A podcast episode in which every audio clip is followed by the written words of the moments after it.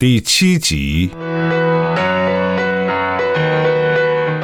秦波继续向赵院长申请，想叫眼科孙主任亲自为焦副部长做这个手术。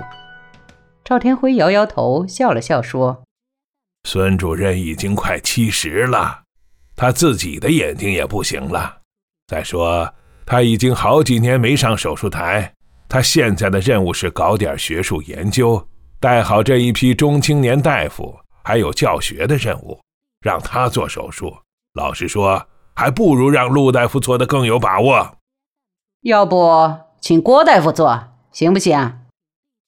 郭大夫，赵天辉一愣，看来这位副部长夫人对这里的眼科很做了一番调查。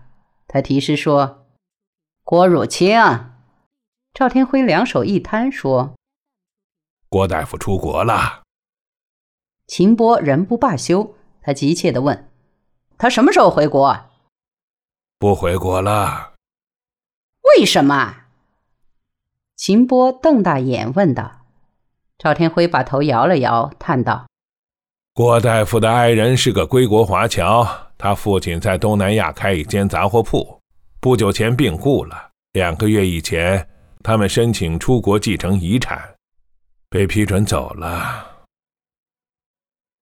放着大夫不当，去当杂货铺老板，简直不可理解。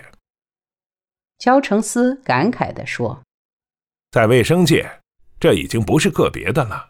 拿我们医院来说，已经批准出国和正在申请要走的就有好几个了，而且还都是我们医院的骨干，业务上拿得起来呀。这些人。”真不知是什么想法，秦波颇有些愤愤然了。焦成思把手中的拐杖扬了扬，脸向着赵天辉说道：“五十年代初，你们这批知识分子冲破重重阻力，回来为建设新中国服务。想不到七十年代末，我们自己培养的知识分子又往外跑，这个教训太深刻了。”这么下去怎么得了啊！我看还是应该加强思想政治工作。我的同志哟，粉碎四人帮以后，知识分子的地位大大提高了。随着四化的实现，生活条件、学习条件都会改善的嘛。是啊，我们党委讨论的时候也是这个看法。赵天辉说。郭大夫走之前，我代表党委找他谈过两次，再三表示挽留，可是没有用啊。秦波还想发点议论，焦成思晃了晃自己的手杖，拦住他说：“前几年我右边这只眼睛白内障就是在你们医院做的，手术很不错。”哦，那是谁做的？赵天辉忙问。焦成思深为遗憾地说。可惜呀，我到现在还不知道他姓什么。那好吧，查一查病历就知道了。赵天辉拿起电话，他想，只要把那位大夫找来，交付部长的夫人总该放心了吧？焦成思对赵院长连连摆手说：“你不用查了，你也查不到。那时是在你们门诊做的手术，根本没有病历。”只记得是个女同志，说话带南方口音，这就不好找了。赵天辉放下电话，笑道：“我们这里南方口音的女同志很多，陆大夫就是南方人，就让他做吧。”当秦波扶着焦副部长站起来时，他们接受了赵院长的意见，让陆文婷大夫来给做这个手术。也许。就因为这个手术使他心肌梗塞，赵天辉自己想着，又摇摇头，觉得不可能。这样的手术他做过上百次了，不会那么紧张。再说那天手术前自己还亲自去了，我看见这位女大夫走上手术台时从容不迫，很有信心，精神也很好，怎么可能发生这样意外的不测呢？赵天辉又把关切的目光停留在陆文婷脸上，他感到，即使是在这生死线上，陆文婷大夫的脸色仍是从容的，好像没有什么病痛，只是安安静静的酣睡在温柔的梦乡。他素来是从容的、沉静的，想让陆文婷大夫生气，在眼科工作过的同志都知道，几乎是不可能的。秦波对他的挑剔和侵辱，换了别人，十有八九会当面顶撞。即使不说出口，也会怒形于色，或者过后愤愤不平，耿耿于怀。陆文婷呢？他从院长办公室出来的时候，心平似静，一如往常。他没有把替焦副部长做手术看作是不可多得的荣誉，也没有把秦波的刁难视为难以忍受的凌辱。手术做不做，要看病人自愿，愿意做就做，不愿意做就不做。这有什么呢？怎么，又找你做手术？什么大官啊？蒋亚芬见他出来，便悄悄问道：“还没定做不做呢，快走吧。”蒋亚芬拉着他说：“你约的那个老大爷真难办，简直跟他讲不清。他坚决不做手术了。那怎么行？他是外地来的，花了那么多路费，能治不治？”我们也没尽到责任，那你去说服吧。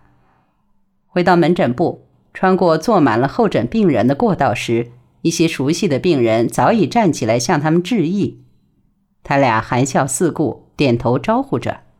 陆文婷进到自己的诊室，正低声回答着一个年轻病人的问题，忽然从身后响起了一个洪亮的喊声：“呃，陆大夫。”这一嗓子把病人和大夫的目光都吸引了过去。只见一个高大结实的汉子摸索着朝诊室门口走来。这病人身穿青布裤褂，头缠白色毛巾，肩宽腰圆，五十多岁的样子。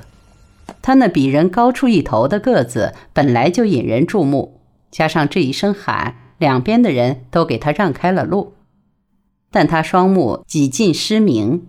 不知这么多人在看自己，只伸出两只大手，迎着陆文婷说话的声音摸去。陆文婷转身迎了出来，双手扶住这位盲人，说：“张大爷，快坐下吧。”“呃，您坐。”陆大夫，按照您说个情况。说吧，坐下说。陆文婷搀扶着老汉在长椅上坐下。“呃，陆大夫。”呃，是这么回事儿。我在这儿也住了不少日子了，我寻思啊，还是先回去吧，呃，赶明儿再来。那怎么行？张大爷，您这么远跑到北京，花了这么多路费。谁说不是呢？不等陆文婷说完，张老汉拍着自己的膝盖抢过话说：“我是想着。”回去再干一秋活，挣点分儿。您别瞧我眼神不济，摸摸索索也能干。队上派活挺照顾我，陆大夫，我拿定主意先回去。